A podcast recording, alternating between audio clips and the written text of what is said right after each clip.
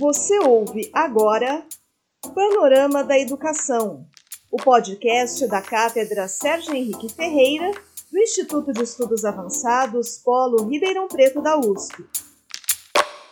Olá, começa agora mais um Panorama da Educação, um espaço virtual onde a gente conversa sobre as atividades da Cátedra Sérgio Henrique Ferreira, do Instituto de Estudos Avançados Polo Ribeirão Preto da USP e também sobre o que acontece no cenário educacional. E quem está com a gente mais uma vez é o titular da nossa cátedra, o professor Mozar Neves Ramos. Professor, seja muito bem-vindo. Ah, um bom dia para você, Thaís, bom dia para todos que nos acompanham. É, mais uma semana que começa, muito trabalho aí pela frente, um prazer enorme de conversar sobre temas relevantes da educação brasileira. O prazer é todo nosso, professor. Professor, nessa semana o que movimentou a pauta sobre educação no Brasil foi a tramitação em regime de urgência de um projeto na Câmara dos Deputados que considera a educação básica e o ensino superior atividades essenciais. As aulas, portanto, somente poderiam ser suspensas em situações excepcionais cujas restrições sejam fundamentadas em critérios técnicos e científicos devidamente comprovados. O CONSED, que é o Conselho Nacional de Secretários da Educação, posicionou-se contra essa proposta por entender que a discussão é genérica e desconsidera as diferentes situações regionais. Professor, qual é a sua opinião a respeito desse projeto? Eu, eu sigo basicamente a orientação que o Conselho Nacional de Educação deu desde os seus primeiros pareceres né, sobre esse tema de retorno às atividades presenciais. Ah, ali o Conselho foi muito claro de que, de que qualquer retorno presencial, isso ainda no ano passado, ainda quando vivíamos a primeira onda, de uma forma muito intensa, né? Ah, foi muito claro o Conselho ao dizer o seguinte: em primeiro lugar, para qualquer retorno presencial, a gente precisa é, avaliar a situação sanitária local a partir dos técnicos, né, a partir dos órgãos oficiais da área da saúde daquele território, daquela região. Né? Não faz sentido você ter um texto genérico quando a gente tem um país de tamanho continental vivendo agora uma segunda onda muito mais agressiva, muito mais forte, né? Pegando principalmente agora os mais jovens. Né? A gente vê que o número de internações hoje está exatamente nos mais jovens, né? E vivendo agora o país um drama, porque começa a faltar é, kits da intubação, é, para você intubar as pessoas, medicamentos. Então, é um momento que a gente tem que ter todo o cuidado do mundo em relação a, a esse retorno presencial nas escolas, sempre. Não vamos mudar aquilo que a gente disse. As escolas são lugares seguros. E é, sempre defendemos numa situação de questão da, da pandemia controlada, como nós chegamos em outubro, novembro do ano passado, quando estava em queda, coisa controlada, ninguém imaginava uma segunda onda. Nós defendemos, né, naquela oportunidade, a, a questão do retorno presencial. Entretanto, tínhamos como pré-requisito a questão de que, primeiro, a questão sanitária local tem que estar sob controle, tem que ter o aval das autoridades sanitárias locais.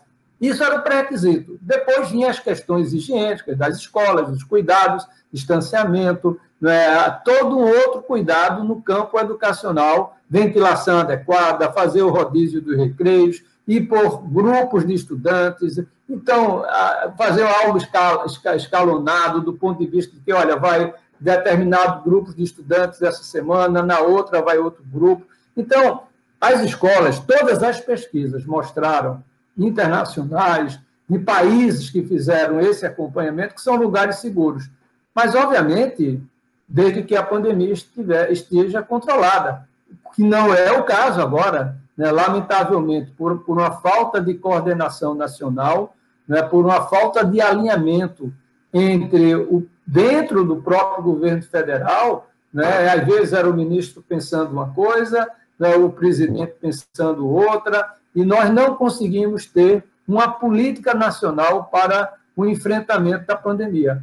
A consequência disso é que nós estamos agora vivendo uma onda, uma segunda onda extremamente agressiva, quase que sem controle por conta dessa ausência de coordenação nacional. Por isso que, mais do que nunca, o cuidado agora de retorno às atividades escolares passa necessariamente esse cuidado em um controle sanitário da pandemia localmente. Então, se você considera uma atividade essencial, fica uma coisa muito complicada num país absolutamente desigual do ponto de vista de estágios né, em que a pandemia se encontra no atual momento. No nosso último panorama da educação, professor, o senhor comentou que participaria nessa semana que passou das reuniões do Conselho Nacional da Educação.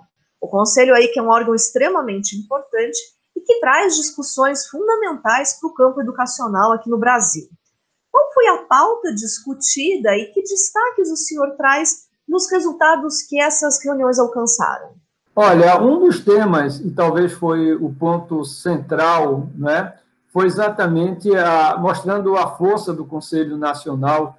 Conseguimos juntar parlamentares da área da educação, né, a presidência da Comissão da Educação, a professora Durinha, a, o, o, deputado que é também responsável pela Comissão Mista da Educação, vários parlamentares participaram, é, convidamos e participaram também reitores das universidades públicas e particulares, secretários de educação dos estados e municípios, com sede Undime, conselhos estaduais de educação, enfim, é, vários setores, todos os setores praticamente vinculados à área da educação, para um debate sobre essa questão da pandemia e do retorno às atividades presenciais. E ficou realmente muito claro que, sem esse controle é, da pandemia, não tem como retornar agora às atividades presenciais. O que implica, quer dizer, no grande erro que nós comentamos já, não só na, na, na semana passada, mas em outras semanas, do grande erro cometido pelo governo federal, do Ministério da Educação, de não ter efetivado um plano de conectividade digital para os alunos e professores, né? porque o ensino será majoritariamente remoto, e aí nós nos, nos preparamos. Por isso que agora o governo tá, o governo federal está querendo colocar a obrigatoriedade da atividade presencial. Como? No meio de uma pandemia com esse nível de gravidade que nós estamos enfrentando, deixamos de fazer o que deveria ter sido feito no final do ano passado, ter entrado 2021 com um plano de conectividade. E tínhamos o dinheiro do FUST, como eu já disse, tínhamos não, tem lá, tem 23 bilhões de reais que deveriam ter sido utilizados, parte deles, pelo menos desses recursos, para efetivar esse plano de conectividade. Não fez, está aí. O que é que acontece? Aquelas crianças mais pobres, os municípios mais vulneráveis, socioeconomicamente falando, vão continuar em 2021 sem atividade escolar. Quer dizer, o, o, o, atraso escolar, do ponto de vista cognitivo, do ponto de vista social, emocional, físico, né, será enorme o prejuízo para essas crianças. Então, isso nos preocupa muito. Citei também, já na semana passada, o belo trabalho feito pelo pesquisador André Portela, da FGV de São Paulo, mostrando que nessas crianças que não tiveram nenhuma atividade é, remota ou, ou, escolar, presencial, híbrida, como for, sem nenhuma atividade, eles retornaram há quatro anos atrás, a 2018. Então, é muito preocupante. É, vamos, estamos entrando em 2021 com os mesmos problemas de desigualdade que vão se acentuar, porque aquelas crianças e jovens mais aquinhoadas do ponto de vista economicamente falando, elas estão tendo aula. Né? E aquelas crianças jovens das famílias mais pobres, elas estão sem atividades e cresce naturalmente a questão do abandono escolar, principalmente no ensino médio. Né? Então, e aí, veja, eu quero fazer uma elogio. Eu não sou crítico ao governo por fazer a crítica pela crítica. A crítica é porque deixar de fazer algo que, para mim, era essencial. Né? E para qualquer é, pessoa que, tá, que trabalha na área da educação. Esse ponto da, de não ter a conectividade, internet, banda larga para os professores, foi um ponto unânime por todos que participaram né, desse evento do Conselho Nacional de Educação. E aí foi muito interessante, porque na quarta-feira nós convidamos o Ministério da Educação, a Secretaria de Educação Básica, para apresentar um programa, e quero elogiar o programa, um programa muito bem desenhado, que eles é, intitularam de Brasil na Escola, achei o nome pouco é, criativo, né, mas foi o nome que foi colocado, Brasil na Escola, que é um, é um programa é, focado na questão dos anos finais, uma etapa que é muito importante e que a gente dá pouca atenção, e uma etapa muito complexa, porque é, quase em todo o país, parte das atividades oferecidas é, vem através das, das secretarias municipais e outra pelas secretarias estaduais. Então, você tem, dentro dos anos finais, uma parte dos alunos tem aula na rede estadual e outra parte na rede municipal. E aí, às vezes, tem, quando não tem um foco claro, termina criando muitas dificuldades. Então, esse programa foi muito bem desenhado pelos técnicos da Secretaria de Educação Básica, são técnicos que não são políticos, técnicos que eu conheço de secretarias de educação por onde já passaram, por exemplo, o Renato na formação docente, né? tem, tem, tem, vários, né? e, e, o Elber, que, que, veio exatamente da secretaria lá do Distrito Federal, eles fizeram um, um desenho muito bacana para os anos finais, focado, veja, aí e eu chamei a atenção disso, focado principalmente os municípios mais pobres, Aí eu peguei e disse: Mas como é que vocês imaginam que vai fazer essas atividades se eles passaram o ano todo 2020 sem ter acesso a atividades escolares porque não tinha internet banda larga? Então, apesar do belo desenho que foi feito, eles não vão conseguir fazer nada nesse período de pandemia. Então, mostrando mais uma vez o grande equívoco do governo não ter pensado de maneira colaborativa, articulada, né, coordenada com os estados e municípios de um plano de conectividade digital. Então, dá um programa que eu acho que a SEB vai lançar em breve aí para os anos finais, mas que, na minha opinião, vai ser talvez prejudicado porque não tem os alunos, os professores dos municípios mais pobres, onde eles querem atuar. Muito bacana isso para reduzir desigualdade. Está dentro do espírito do nosso trabalho da cátedra, mas só que é exatamente nesses municípios que precisariam ter o acesso ao ensino remoto através de internet e banda larga. Mas o próprio governo que está lançando o programa não acolheu o projeto de lei que daria exatamente essa possibilidade de acesso à, à educação a essas crianças mais pobres. Então, é, isso foi outro tema também tratado, como também um, um, um tema que chamou muito a atenção, foi a questão da implementação do ensino médio. Isso é uma preocupação, porque é, é de responsabilidade direta dos secretários estaduais de educação em colaboração com a União. Mas o que a gente está percebendo é que a coordenação nacional também não está atuando, né? e os estados estão cada um por si dentro do próprio Conselho. E aí o que, é que a gente observa? Estados como São Paulo, que já estão bastante adiantados, em relação ao currículo paulista. Há outros estados, como Rio Grande do Norte, é, o, a, é, Bahia, Rio Grande do Norte, a, Maranhão, ainda estão discutindo nos seus conselhos estaduais de educação.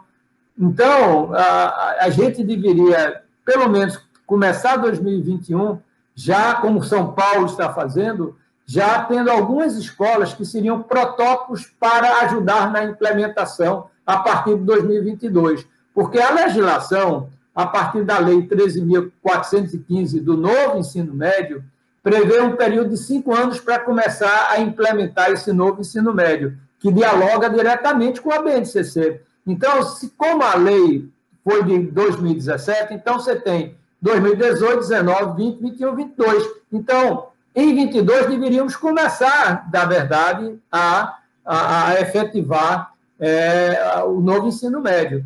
Então, vai ser um grande, está sendo um grande desafio para redes estaduais.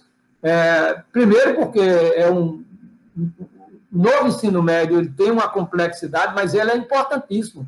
Ele traz uma flexibilização, dialoga com o projeto de vida do jovem, mas exige uma coordenação nacional, que está, na minha opinião, faltando é, por parte do Ministério da Educação. Né? E nós tratamos de um dos eixos nessa flexibilidade que é fundamental, que é o quinto eixo, que é vinculado ao ensino técnico profissionalizante, Por quê, Thaís? Há um grande problema a todos que nos acompanham, é, não sei se todos sabem, mas de cada 100 jovens que concluem o ensino médio, somente 22 vão para a universidade, vão para o ensino superior. O que é que a gente faz com os outros 78?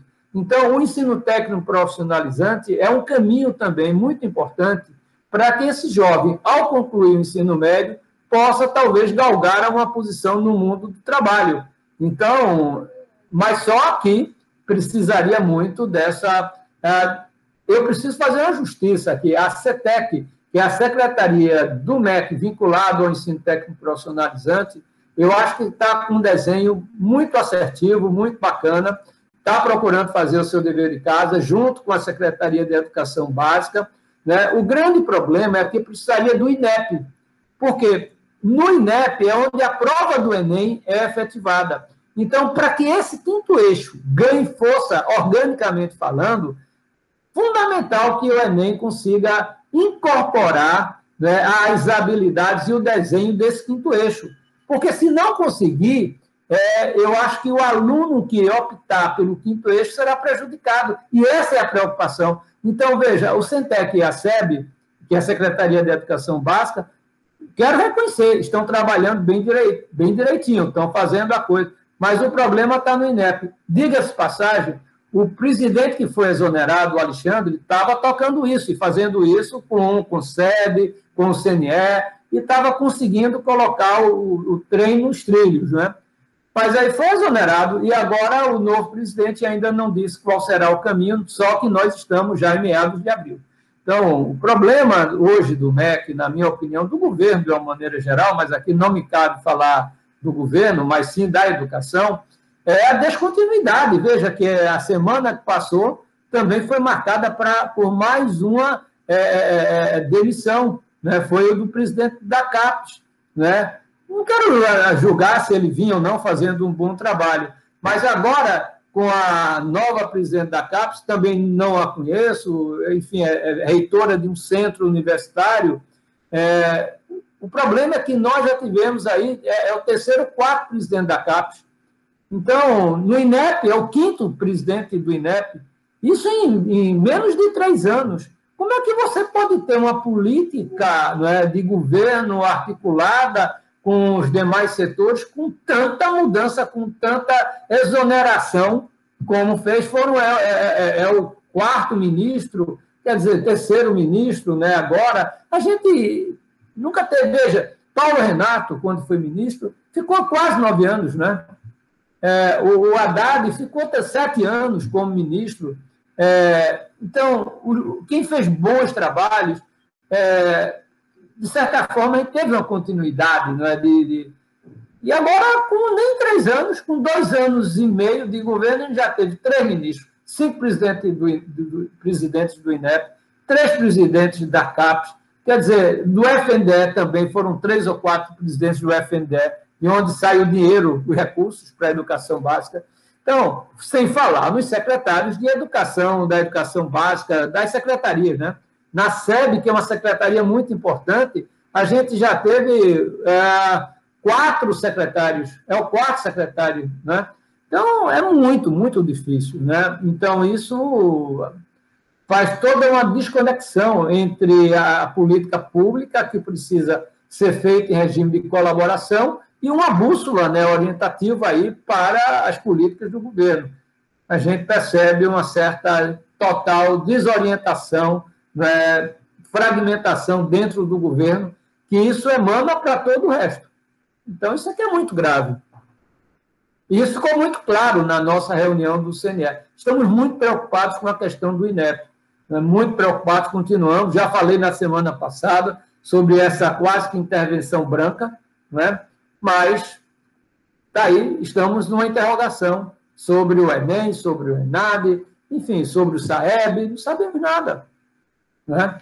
Então, bastante complicado aí. Mas também tivemos uma reunião que também foi muito importante, na segunda-feira, uma semana atrás, portanto, e que eu sou relator de uma matéria das competências é, que os diretores escolares precisam desenvolver né, para essa nova escola do século XXI.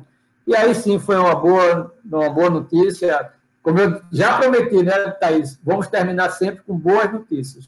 Né? Então, o nosso parecer, nossa resolução foi aprovado e foi muito elogiado o parecer por todos que participaram da comissão bicameral e por, pelos convidados, né? pelo próprio MEC, participou, pelos secretários estaduais, secretários municipais de educação, e isso significa que na próxima reunião de maio nós deveremos deliberar e aprovar, portanto, a matriz de competências do diretor escolar, que, portanto, completa assim o ciclo, né, o alinhamento que vem da BNCC, que é vinculado ao estudante, da BNC da formação de professores e agora a BNC do diretor escolar. Então, com isso, a gente deixa é, é, uma estrutura muito positiva o Conselho Nacional para a Educação Brasileira. Claro que agora precisa que o MEC implemente.